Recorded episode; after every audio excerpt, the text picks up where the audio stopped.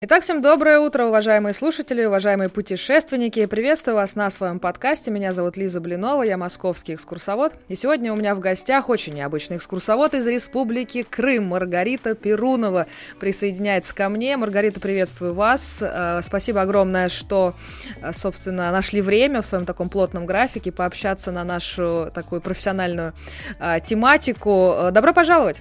Очень приятно, спасибо. У нас очень много вопросов э, по поводу экскурсий, маршрутов э, в Крыму, как это все сейчас происходит, э, как обстоят дела с туризмом, с туристами, с экскурсоводами. В общем, очень много вопросов. Спасибо огромное, что вот все-таки мы с вами сегодня и пообщаемся на эти такие животрепещущие темы.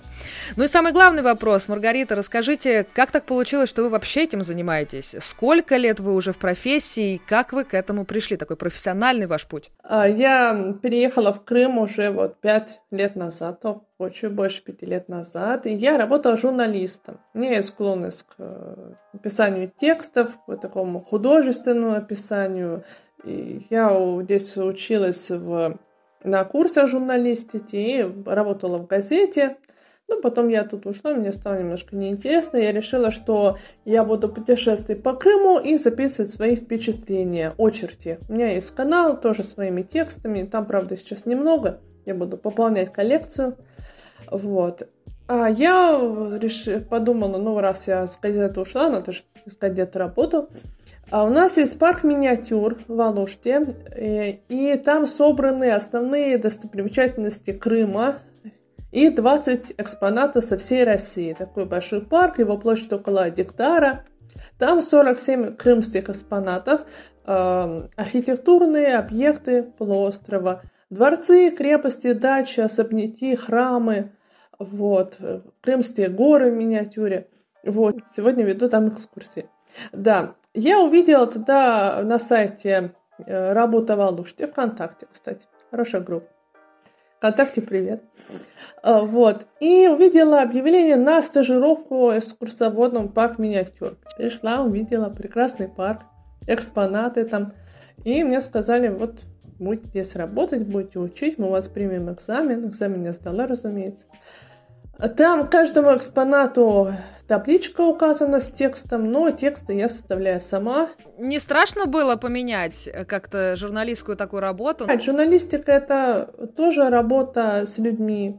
Я, мне очень нравилось брать интервью, узнавать что-то мнение, делиться каким-то опытом, обмен опытом. Я рассказываю людям о чем-то, они мне рассказывают о своей жизни. И в этой работе с курсоводом происходит все то же самое. Не удивились ваши э, знакомые или друзья, что вы вот решили так сменить профессию? Какая реакция была первая? Вот, э, мой папа, которым я живу в, в Крыму, которым мы сюда вот вместе с ним переехали, он родился в Алуште. Вот, и ему мне было очень приятно, ему было очень приятно, что я решила изучать Крым, вот, что и он был очень доволен выбором моей профессии, считает, что лучше я уже ничего не найду. Да, мне очень хотелось его порадовать, что я изучаю Крым, его родину, и очень это было здорово. А, то есть, собственно, вы довольны таким э, сменой, да? Вот с какими вот первыми трудностями вы столкнулись, когда вот э, впервые пришли в парк миниатюры и попробовали себя в роли экскурсовода? А, ну, трудности было то, что много текста надо было учить, понятное дело, и иногда ты понимаешь, что вот ты читаешь много литературы, ты вот знаешь, там много но что-то не помнишь и не можешь это донести вот своим слушателям. Это, наверное, тяжело. Ну и вторая проблема, основная, наверное, всех гидов, это поиск достоверной информации. Я могу вам сейчас рассказать один э, анекдот. Ну, это случай из жизни. А, собор Александра Невского в Ялте, в такой в московско-ярославском стиле 17 века, очень красивый, пышный собор, украшение города – и в интернете знающие люди пишут, построен он в память о, о трагически, а, в общем, об убитом императоре Александре Третьем. И тут меня вырубает. Бедный Александр III, который умер в окружении близких в Ливадийском дворце. Ну да, собственно, проверка, да, верификация информации, это вообще часть нашей работы, это действительно очень интересно, тем более вот что касается такой всеобъемлющей, э, невероятно многоликой крымской истории, я думаю, что это достаточно делаю, это вызов. Вообще много сейчас туристов в Крыму? Вот что как вообще происходит? Э, может быть, в Алуште или в Крыму в общем? Может быть, какая-то есть у вас статистика, не знаю, наблюдение? Вот. Э? Ну, у нас же работа, понятное дело, сезонная. Но даже зимой к нам все равно приходят люди. Если даже это не туристы из центральной России, то это местные же крымчане. Симферополя, там, с Терчи приезжают тоже. То есть у нас нет такого, чтобы у нас зимой не было в партии никого. Такого не бывает. Ну, один-два человека точно-точно придут. Ну, вот сейчас весна, сейчас уже людей гораздо больше. У меня уже в день по где-то по 5, 6, 7 экскурсий. Ну, длятся они где-то минут 40, час. Ну, работа есть, люди приезжают, интересуются. Кстати, много из Москвы тоже людей. Но это здорово, что все-таки внутренний туризм развивается, что люди как-то интересуются и культурой, и историей. Вот вы чувствуете, да, вот, э, вот этот тренд на экскурсии, вот э, именно в Крыму? Да, чувствую, людям очень нравится именно путешествовать, э, сравнивать то, что они уже где-то видели в каких-то русских городах с тем, что они видят в Крыму. Я часто слышу, и иногда попадаются люди, которые вообще любят путешествовать и объехали уже весь мир. Ну, я им, конечно, завидую немножко, потому что я работаю в партии, я вот эти экспонаты вижу каждый день, я про них уже, наверное, знаю больше, чем любой экскурсовод где-то на этом объекте, но э, я очень много не видела вживую. То есть, как бы у вас не было такого супер рекламного тура, чтобы все посмотреть Крыму, да, к сожалению. Вот что самое приятное э, в деятельности экскурсовода, вот на ваш такой вкус? Самое приятное это радовать людей удивлять их, показывать им все прекрасное, показывать им замечательные необычные храмы, видеть в их, в их глазах интерес, вот подлинный интерес, то, что они хотят, тебя, хотят действительно тебя послушать и проникнуться крымской историей. То есть не просто вот, например, люди бывает, что они приходят, просто фотографируются и уходят. А бывают те, кто действительно интересен Крым, как самый такой необычный регион.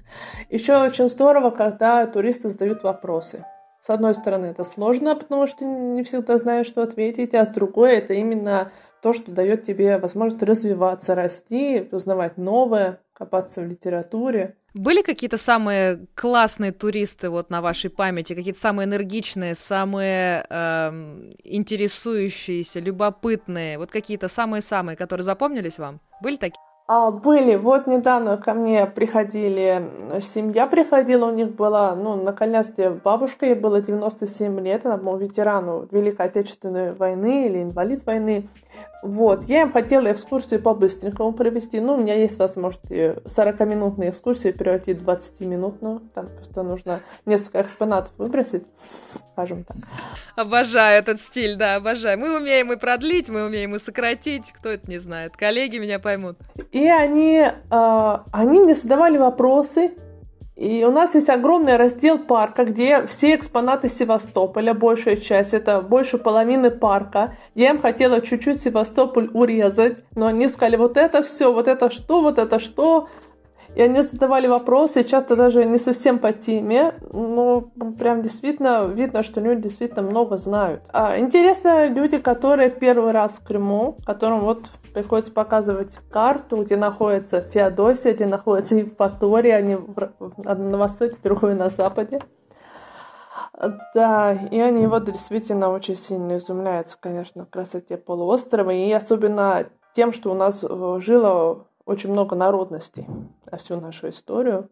И татары, и генуэзцы, Именно в работе с детьми, например. Э, мне кажется, что этот парк миниатюр, мне кажется, что это прям отдельная история. Всегда рекомендуют всякие макеты, какие-то миниатюрные, э, парк миниатюр, именно для детской аудитории. Вот работаете ли вы с детьми и какие есть вот э, секреты, методы работы с ними? Да, с детьми это действительно очень интересная тема. К нам иногда приводят целые группы детей, человек по 20 ну, первый раз было очень страшно, правда, э, потому что, например, у нас есть отец Севастопольской панорамы, оборона Севастополя, Крымская война. Вот.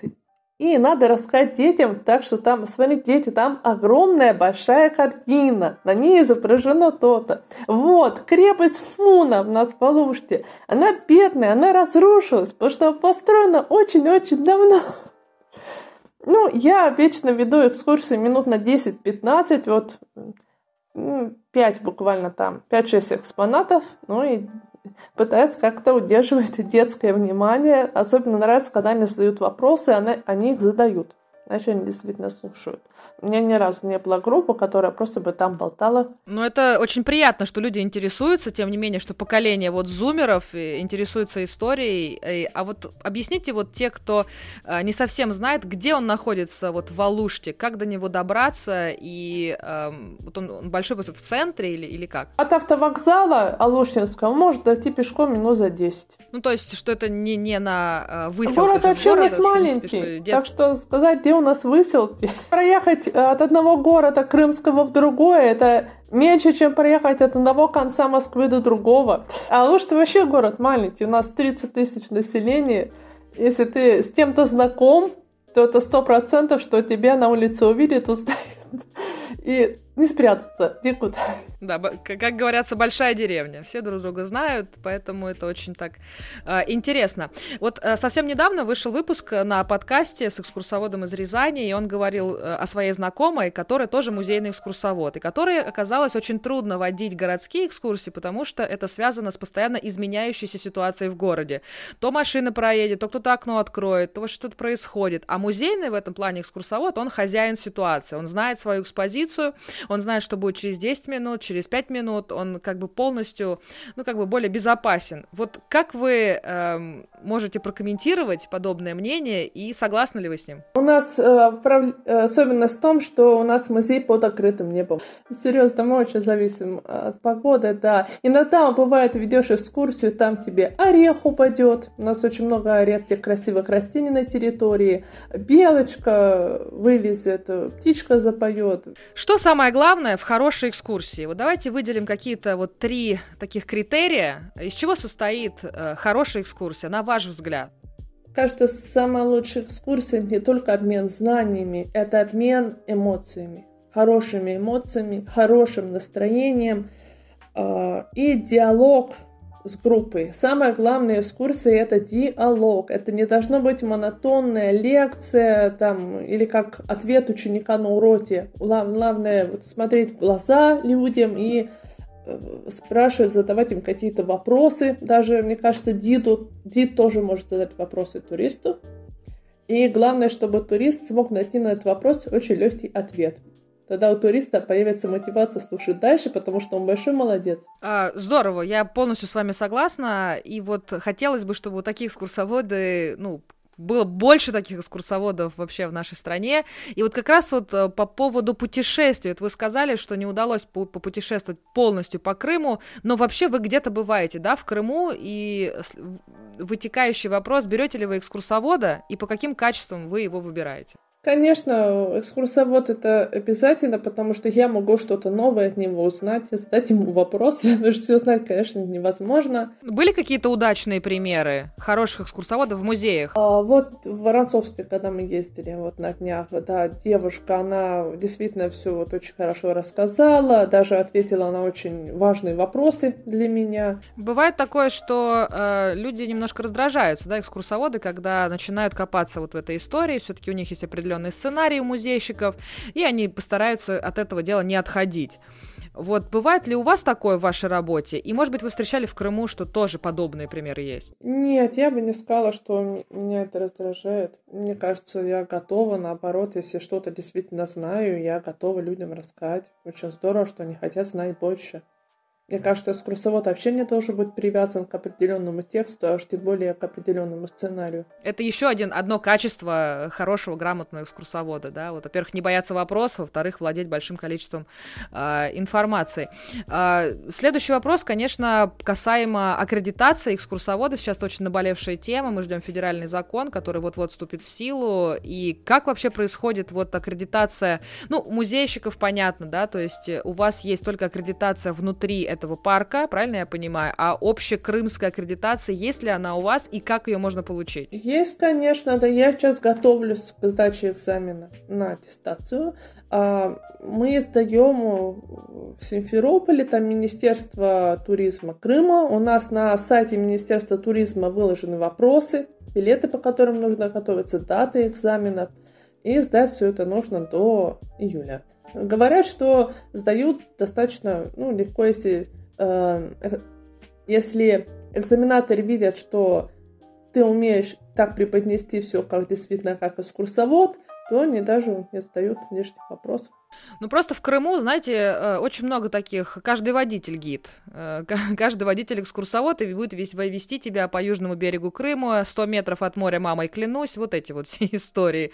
Э, есть ли такое сейчас, и будут ли как-то с этим бороться? Будут... Но говорят, что вводят какую-то туристическую полицию, ну, вот ее обещают. Да, которая будет, соответственно, крымская аккредитация дается на какие-то определенные объекты, на определенные какие-то города, или вот как это происходит? Ну, представляете, я просто боюсь представить, сколько вопросов, да, может быть э, у вот этой вот комиссии. Это и Симферополь, Севастополь, Ялта, Алушта, всякие там дворцы. Ну это же сколько вопросов. У нас, например, есть билет э, «Дорога к морю». Это трасса Симферополь-Ялта. Есть замечательная книга великого нашего экскурсовода Ивана Коваленко э, «Дорога к морю». Под таким же названием. Ну, конечно, рассказывает всю книгу на 300 страниц, кто не просит.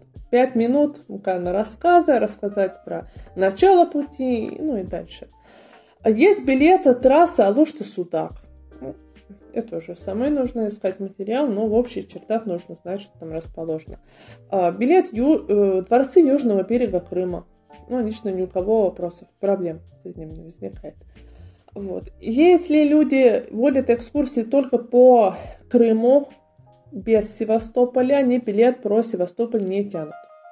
Если с Севастополем, то это еще один билет по Севастополю. Ну, на самом деле, это так вот вы растолковали, стало гораздо понятнее, потому что действительно полуостров огромный, э, вопросов очень много, поэтому мало ли кто-то из наших слушателей вдруг решится переехать в Крым и тоже быть экскурсоводом, чтобы они тоже были, так сказать, подготовлены. Э, ну и, собственно, э, давайте плавно переходить к вашим любимым местам в этом чудесном регионе. Действительно, Крым огромный. Сейчас, кстати, вот вот весна постепенно подходит к концу, и я так понимаю, что цветение уже закончилось, или оно все еще идет? А цветение у нас э, по очереди. Что цветет? Расскажите, самое красивое. Цветет сейчас багряник или иудино дерево, очень красивыми, сиреневыми или э, ярко-розовыми цветами печет цветут не только ветви, но и ствол дерева. Цветут каштаны, цветет глициния, это вьющаяся лиана с очень красивыми сиреневыми гроздями цветов. Где увидеть такие, такие красивые деревья? А эти деревья можно увидеть, э, э, багряник можно увидеть как в Алуште, так и в Ялте его больше всего. Глицинию тоже лучше смотреть в Ялте. Там, кстати, сейчас организован фестиваль Дни любования глицинией. Каштаны можно увидеть в Алуште на улице 15 апреля. Улица названа в честь освобождения города 15 апреля 1944. А после этого, собственно, что будет уже цвести? Есть, там, наверное, календарь же какой-то есть, да? Я просто в этом нет, не очень разбираюсь. Но у нас в окрестностях Алушты есть поселок Лаванта, где будут замечательные лавандовые поля летом. У нас есть на набережной города организуют фестиваль лаванды. Там есть есть э, поляна, э, тропа желаний, где можно пройтись по лаванде, загадать желание. Там э, косметику разыгрывают косметику эфира масочного совхозавода завода Алуштинского, косметику варенье из лаванды, сироп лавандовый, в общем, все, что связано с лавандой, какие-то мастер-классы проводят. В общем, прекрасный фестиваль на набережной, лаванд, запах лаванды, море. Это действительно что-то волшебное. Лавандовая вселенная, давайте мы так ее назовем. Действительно, э, очень красиво, прям захотелось это все дело посмотреть воочию. А летом также будет цвести алиандр, очень красивое растение самых разнообразных оттенков, но оно тоже ядовит. У нас немножко, я расскажу немножко про меры безопасности в Крыму. Наступает у нас лето, июнь, значит, в крымских лесах и вообще там, где у нас дикая травка растет, в полях расцветает ясенец. Очень-очень опасное растение. Другое название – неопалимая купина. Вокруг не очень опасные эфирные масла. Если растение поджечь, то оно будет гореть и не сгорать. Вот так. Рвать растение ни в коем случае нельзя, ни в коем случае нельзя его нюхать. А проводникам по Крыму очень важно, конечно, знать ядовитые растения полуострова. Ничего себе, с этого вообще надо начинать экскурсии по Крыму, я так понимаю, в летний период. А, скажите, Маргарита, вот сейчас появляется таких вот много молодых экскурсоводов и гидов, и тех же проводников. Вот э, какой вот профессиональный совет вы могли бы им дать? Вот как э, такой же новый человек в этом. Вот что самое главное?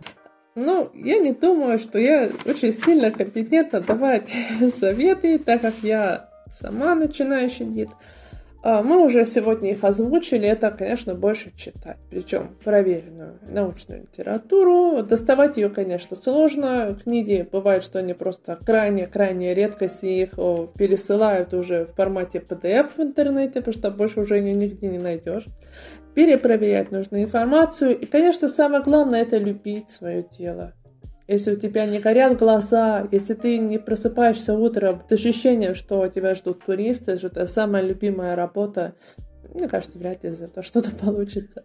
И, конечно, еще один совет – это любить людей, чувствовать их, чувствовать их мысли, желания, подстраиваться под них. Собственно, интересно, как молодому гиду оказывает вам какую-то помощь, какая-то какое-то профессиональное сообщество, какая-то ассоциация? Есть вообще наставники какие-то, кураторы?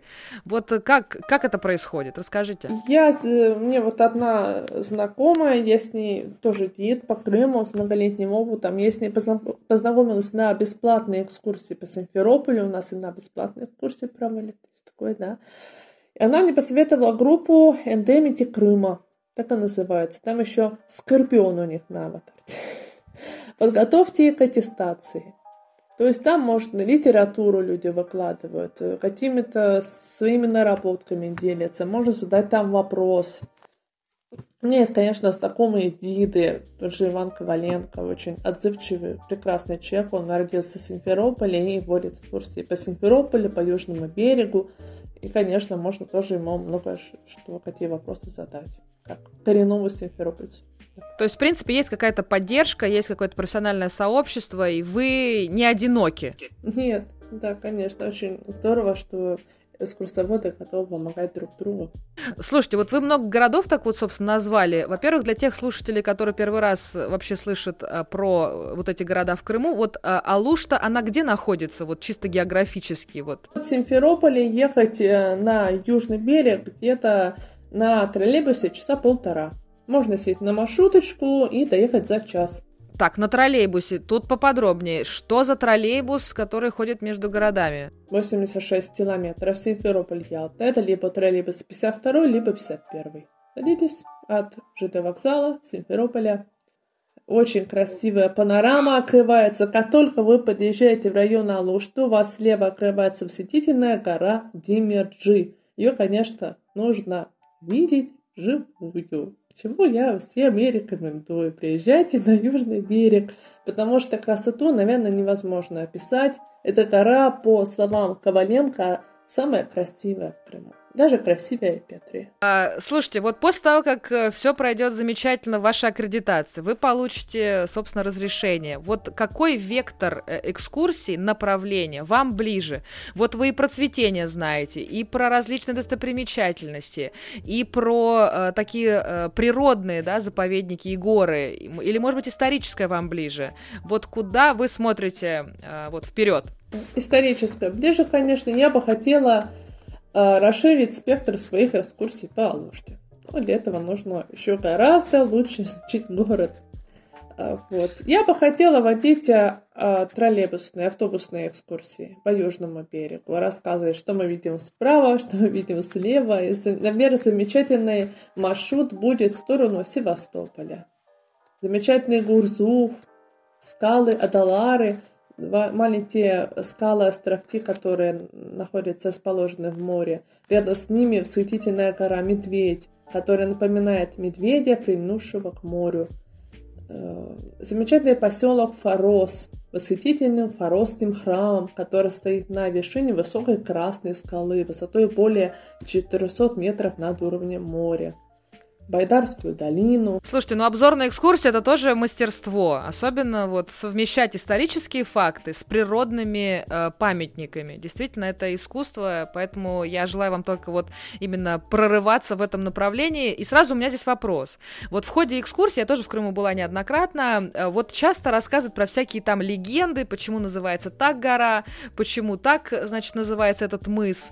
Слушайте, насколько эти легенды реально проверяются? Или это экскурсовод может из головы брать и говорить, что вот, ну, как бы, я считаю, я, э, я художник, я так вижу.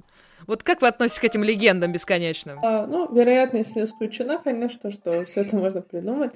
Но есть, например, у нас книга, она так и называется «Легенды Крыма». Там и про Медведь Гору, и про э, долину привидений горы Демяджи, самые вот такие известные легенды. Ну, не исключено, что можно из головы-то брать и про медведя, и про какие-то самые скалы, которые когда-то были разделены, а теперь два влюбящих сердца объединились друг к другу, вот это вот. То есть такое может быть, верно? Может быть, да. Может быть, не, не исключаем в любом случае. А, сам, самое интересное, вот как методически, да, когда у вас кончается текст, но какие-то вот нештатные мероприятия не дают вам продолжить маршрут или как-то нужно изменить маршрут. Какие обычно дополнительные темы вы затрагиваете в ходе своего экскурсионного рассказа? Я обычно слушаю, спрашиваю своих туристов, первый раз ли они в Крыму, откуда они, были ли они в Алуште. Ну, тема, как вы понимаете, бесконечная иногда бывает, да. Э, про природу что-то вот рассказать, про места, где можно вкусно покушать. Ну, понятно, особенно на экскурсии по Алуште, да, все эти два с половиной часа, что потом, куда потом идти. И вопрос, который иногда ставит меня в тупик, а что еще посетить в Алуште? Ну, у нас много чего можно посетить, но вот, ну, я же не знаю, потребности людей. Пешком они ездят, на машине, там, может, у них ноги больные. В принципе, транспортная доступность э, нормальная, можно добраться. На самом деле, за кого-то сделать или раскидать день, да, вот спланировать. Э, э, спланируйте мне свободное время. У меня было тоже такое. Я долгое время работала в туристско-информационном центре, который находится в ГУМе, и как раз этот вопрос был самый популярный. Куда мне сходить? Ну, я же не знаю вас. Ну, в общем, ты выкатываешь весь спектр всего, что есть в Москве, вы понимаете, сколько это всего всего, сколько еще есть тематических мероприятий, событийных. Ну, в общем, этот вопрос мой любимый, поэтому я прекрасно понимаю, что вы сталкиваетесь примерно э, с тем же самым. Слушайте, ну и, конечно, вот из всего многообразия этих объектов, которые вы уже назвали, какое ваше любимое? Где вот у вас э, сердце отдыхает? О чем бы вы хотели рассказать поподробнее? Памятник Николаю II и его невесте Алисе Десендамштадтской, получившей имя Александра Федоровна. Находится он в Алуште, рядом с набережной Приморском парке нашего города. Памятник установлен в 2020 году. Посвящен он встрече Николая II и его невесте, которая произошла в Алуште, хотя Алиса направлялась в Ливадию венчаться с Николаем. Вот. Мы с моим мужем познакомились тоже в Алуште. Поэтому этот памятник имеет для нас огромное значение. Мы там сделали нашу самую первую фотографию. Самая приятная встреча, романтическая, в общем, Алушта — город любви. Давайте будем так говорить, абсолютно верно. И этот памятник новый, да, абсолютно? Да, 2020 года. Очень действительно впечатляет. Там четыре фигуры. Николай, его дядя Сергей Александрович, Алиса и ее сестра Элла. Надо обязательно будет опубликовать вот этот новый памятник в моем телеграм-канале. Уважаемые слушатели, собственно, там э, все будут контакты и Маргариты, и, собственно, какие-то фотографии, которые мы сегодня будем говорить. Эта гора замечательная тоже там будет. В общем, все в телеграм-канале, подписывайтесь, там буду вас ждать в любом случае. Ну и, конечно, э, самый, наверное, знаковый э, объект вашей такой жизни на данный момент — это Воронцовский дворец. Чем же он так хорош? Чем же он так вас привлекает? Как там вообще вообще сейчас происходит э, ситуация? Расскажите о нем поподробнее. Разнообразием архитектурных стилей. Их там три. Это стили средневекового замка с толстыми стенами, мощными башнями, узкими бойницами. Это западный фасад дворца. Южный фасад в восточном стиле, восхитительным входа в виде высокой арки и, белосне... и львиной террасы с белоснежными львами, и северный фасад дворца в английском стиле XVI века. Вот оттуда, кстати, северного фасада во дворец мы заходим через дубовые двери, которым 180 лет, которые сохранились. Ну, разве это не может не восхищать? Вот. Дворец сделан из диабаза, необычный выбор материала, очень математическая порода, очень-очень сложный в обработке. Строили его почти 20 лет. Это результат огромного труда. А, Еще удивительна история спасения дворца во время Великой Отечественной. Как известно, фашисты пытались его сорвать. Этого, конечно, ни в коем случае нельзя было допустить. Это многолетний труд русских людей, поэтому э, директор Щеколдин сделал все, чтобы сохранить дворец. О чем написана книга, о чем молчат львы. Тоже я советую всем почитать. Я вот туда приехала, я слышала, что там есть замечательная комната в главном корпусе дворца, называется она «Голубая гостиная», где нежно-голубые стены и потолок украшены белым лепным орнаментом в форме листьев и цветов. Ну, я эту комнату видела на фотографии. Когда я приехала, была просто поражена. Мне действительно не хотелось оттуда уходить.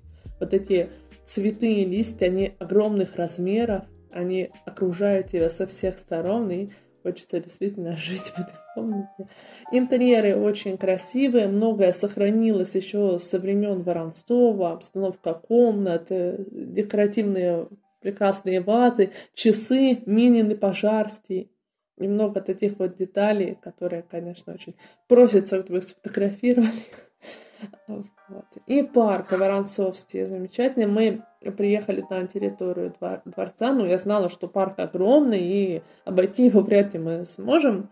Да, и мы взяли, ну, электрокар, вот. Нас прокатили по дворцу, водитель рассказал нам все, что он знал, и, кстати, рассказывал вполне адекватные вещи, правильно, очень грамотно. Водитель электрокара был гидом, да, по парку. И не от себя, а вот, действительно. Я же много знаю, то, что он рассказывал, это правда.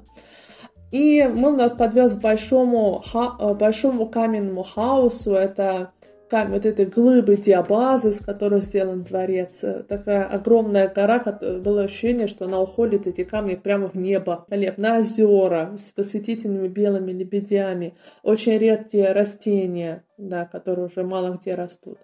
Для тех, кто до сих пор не понимает, э, что такое Воронцовский дворец и где он находится, вот сориентируйте наших слушателей. Куда ехать, где смотреть? Он находится в городе Алупка. Ну, это официально город, на самом деле это поселок. Он находится в 20 километрах от Ялты. Да, дальше Ялты. Вот. То есть Алушты где-то километров 60. Да, и еще есть категория людей, которые путают Алушту и Алупку. В чем разница? Алушта и Алупка.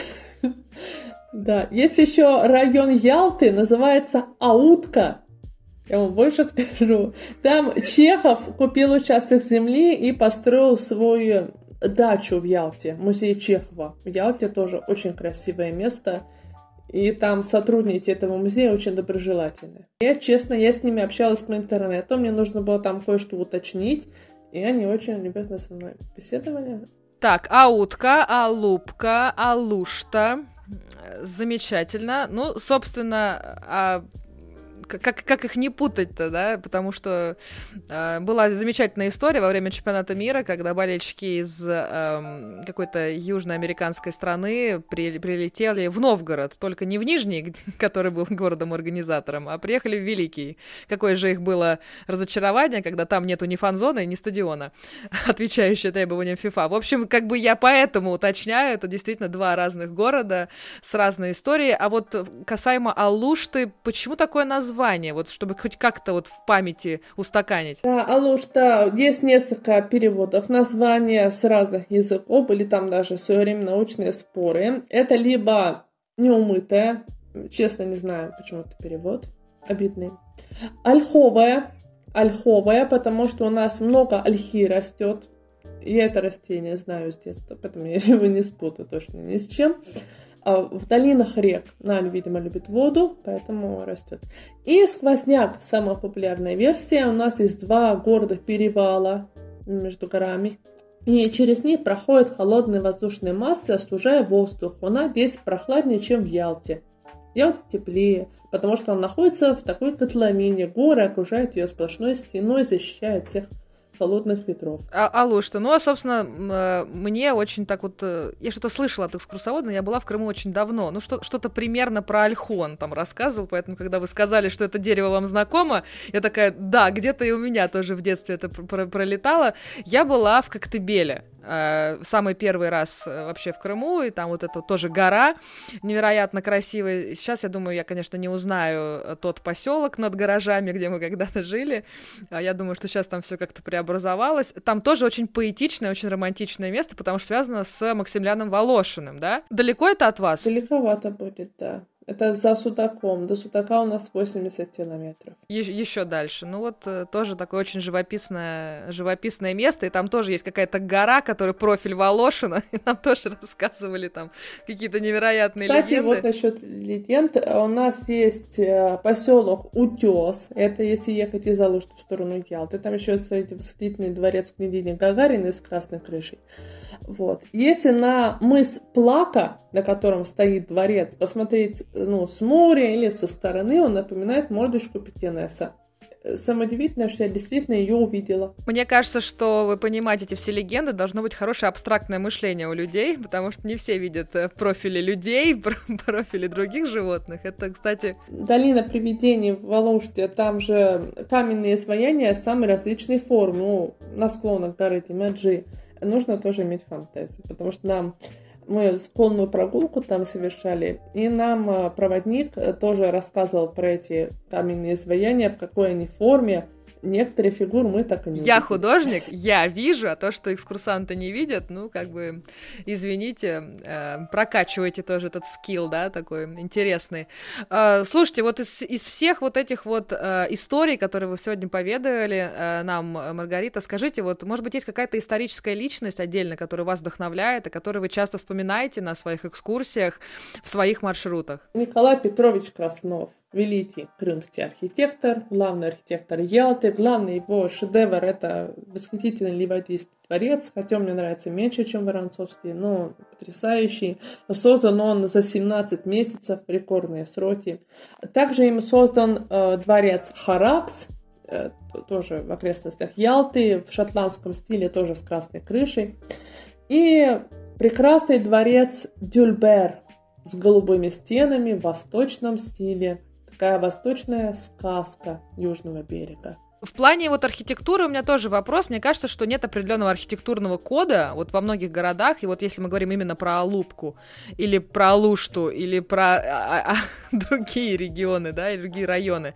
Вот э, как это сейчас происходит? То есть как хаотична на самом деле застройка? Вот как не потеряться в этой хаотичной полурыночной застройке и найти там такие вот э, жемчужины? Если мы говорим именно о городе, все-таки, так мы сейчас про Крым поговорили, да, в общем.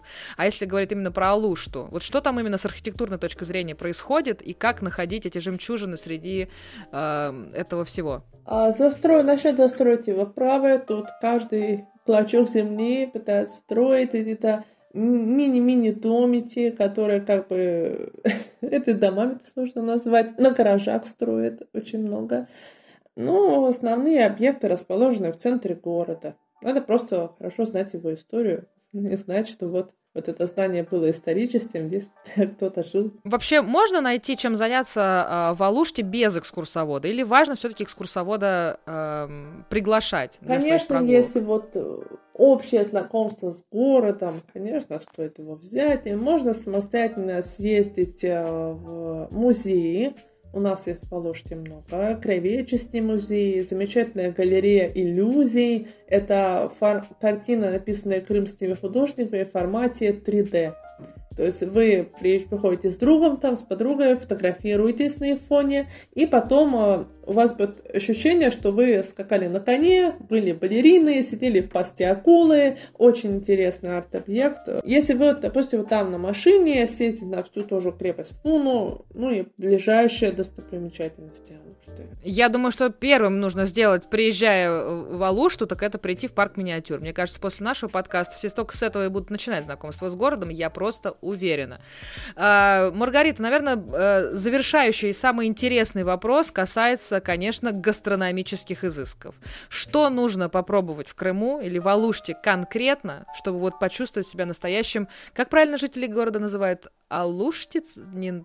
Алуштинцы. Вот чтобы почувствовать себя настоящим алуштинцем, что пробовать, что кушать? Попробовать барабульку. Кстати, прямо сейчас сезон. Очень вкусно едят с лимончиком. Кажется, замечательно. А если вы приедете там в сентябре, можете попробовать э, рыбу, называется луфарь. Лучше всего жареный. А, варенье из лепестков розы. Что-то связанное с лавандовым сиропом. Ну, что-то продукции совхоззавода. Ну и попробовать, конечно, фрукты, ягоды. Попробовать алычу, например, слива такая, ее можно прямо с дерева собрать. В общем, можно совместить приятное с полезным, и исторические достояния с гастрономическими изысками. В общем, э, действительно, очень и очень много всего. И вы в этом э, убедитесь, уважаемые друзья, уважаемые слушатели. Маргарита, на самом деле, я благодарю вас за такую беседу. Мы вроде все с вами успели обсудить. Самое главное об этом чудном городе.